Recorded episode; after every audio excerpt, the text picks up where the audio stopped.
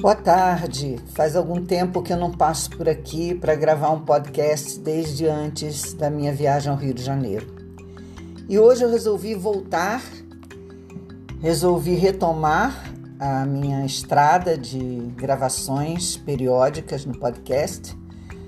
Só que hoje eu estou gravando uma celebração e, e vou falar realmente totalmente, completamente aleatoriamente. Vou deixar fluir a minha emoção de ter conquistado no decorrer da minha vida até hoje aqui a capacidade de sentir prazer, de me imbuir de alegria interior. E posso dizer a vocês que agora eu sei realmente o que é ter prazer. Sentir essa alegria é difícil de descrever. Não sei como falar para expressar a alegria interior de me sentir em mim, de me perceber em mim, de valorizar a minha intuição, a minha percepção, de estar regulada nas minhas emoções, sentindo-as plenamente, totalmente.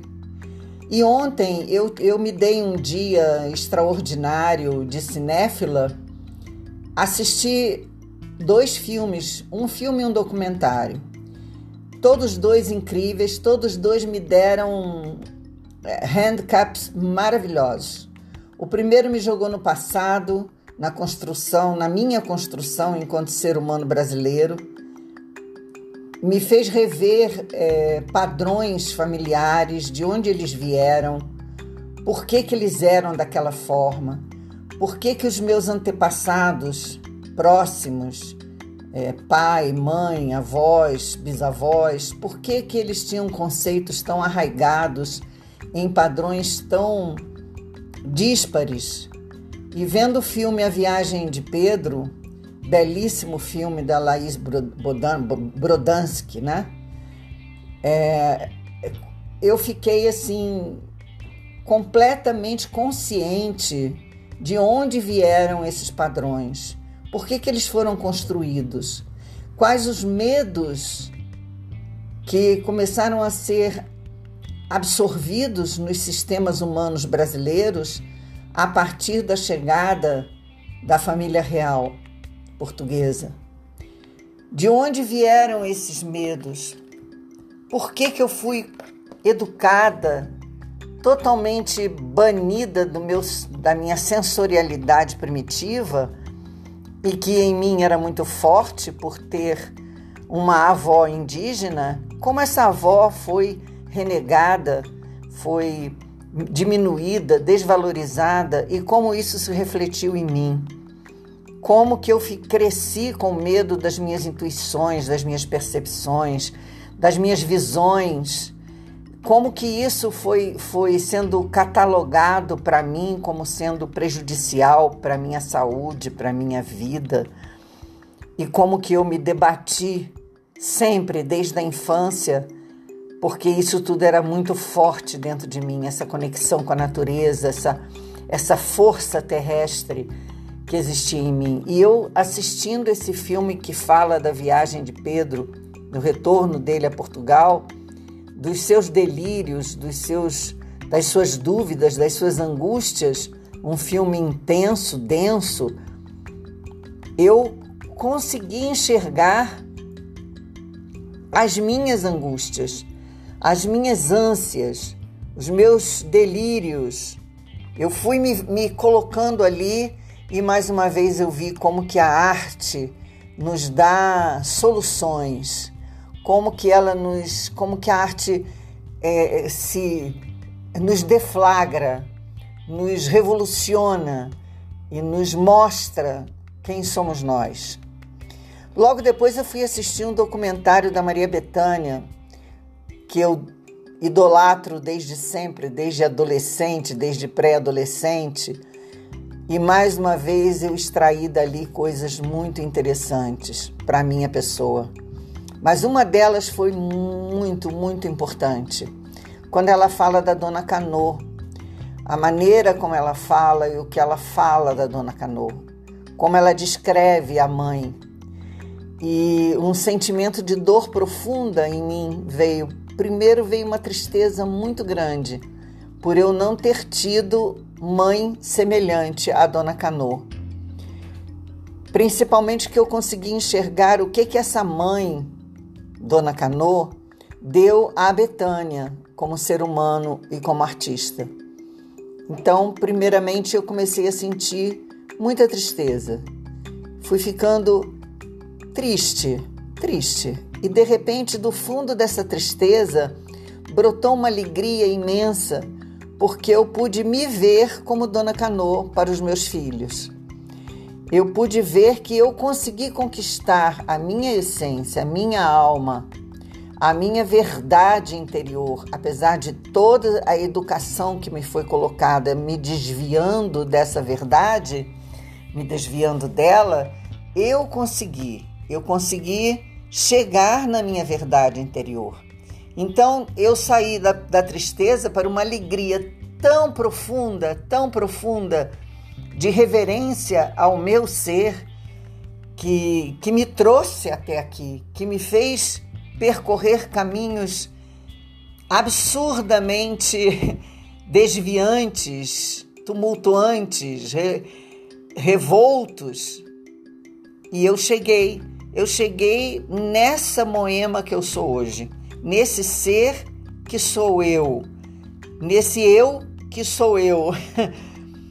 Então, é, eu saí do cinema totalmente imbuída de prazer, um prazer construído na minha alegria de ser quem eu sou. E quem me trouxe nessa estrada, quem me pontuou nessa estrada, foi acima de tudo o amor pelos meus filhos, querer ser para eles a mãe que eu não tive, os cuidados que eu não tive as atenções que não me foram dedicadas, os carinhos que eu queria ter tido e também não tive. E eu não queria realmente passar adiante aqueles padrões de desespero, de loucura, de incoerência profunda que eu fui assimilando do que me era legado como herança. Então Moitaquá surgiu, foi surgindo. Eu fui construindo Moitaquá pelo meu caminho com uma única intenção: poder compartilhar com outras pessoas aquela trilha que eu vinha traçando.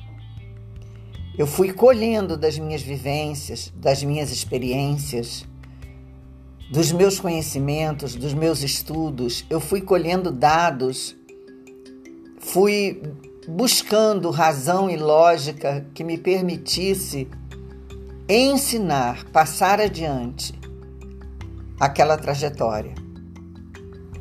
E fui passando, fui semeando, fui jogando sementes. Algumas vingaram, outras não, a grande maioria não vingou. Mas eu hoje olho para trás e vejo que eu semeei, eu semeei. E eu semeei munida por um único ponto dentro de mim: o amor. Amor a mim e ao próximo. Eu fui em busca do meu amor próprio. Eu vim em busca do meu amor próprio. Eu vim galgando pesquisas, estudos, vivências, experiências, doenças que me jogavam no chão, que me sacudiam, das quais eu ressurgia como fênix, extraindo delas os meus estudos, as minhas pesquisas e o meu trabalho.